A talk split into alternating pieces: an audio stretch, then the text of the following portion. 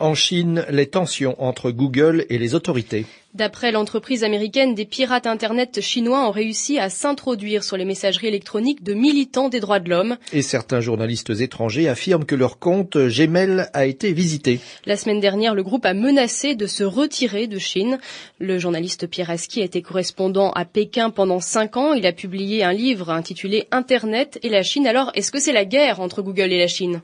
Ça y ressemble, hein, parce que le communiqué euh, de Google qui a déclenché la crise était euh, sans précédent de la part d'une société étrangère ayant investi en Chine, c'est-à-dire il accusait ouvertement la Chine d'avoir euh, pénétré ses serveurs et d'avoir voulu espionner, et il annonçait, ce qui est quand même un défi énorme au pouvoir chinois, la fin de la censure sur le site en version chinoise de Google. Donc ça y ressemble parce que le gouvernement chinois n'est pas dans une phase où il est prêt à recevoir ce type de message de la part de partenaires étrangers. Il est au contraire, on l'a vu dans pas mal d'affaires euh, ces derniers temps, il est dans une phase d'affirmation de sa puissance et, pas du tout dans une phase de compromis. Mais jusqu'à présent, Google faisait avec la censure chinoise Qu'est-ce qui a changé? Il y a une part euh, d'opportunisme euh, dans la décision de Google, euh, dans la mesure où il a perdu la partie sur le terrain économique. C'est-à-dire que Google n'est pas dominant en Chine comme il peut l'être euh, dans la plupart des pays du monde. Euh, Google n'a une part de marché que de 30% et le leader du marché chinois est l'opérateur national Baidu, qui est un moteur de recherche chinois.